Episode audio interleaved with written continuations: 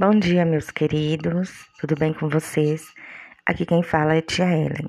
Bom, eu tive acesso a algumas pesquisas do Forms elaboradas por vocês e percebi que alguns alunos fizeram questões abertas, o que não gerará um gráfico.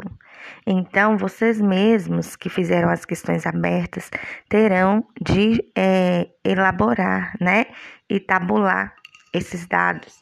Então, é, o interessante é que vocês façam questões fechadas para a pesquisa. Por exemplo, se for idade, você coloca é, a opção.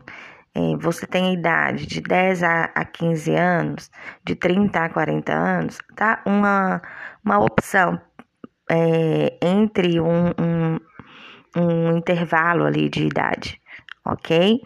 É, é mais interessante para que vocês possam ter os dados é, tabulados em um gráfico. Isso também evita as questões de gracinhas indesejadas de colegas. Infelizmente, estou tendo relato de colegas que não estão respondendo com seriedade à pesquisa do outro.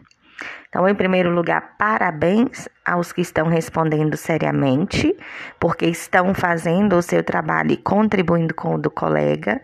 Depois, inclusive, eu vou querer saber os nomes dos alunos que também contribuíram com a pesquisa do colega respondendo, tá? Isso será de grande valia.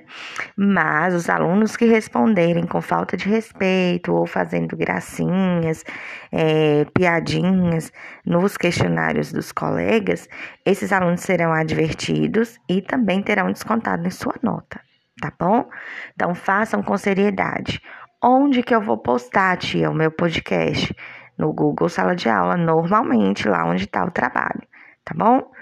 É, eu vou postar esse aqui só para vocês verem também que é possível fazer essa postagem, ok?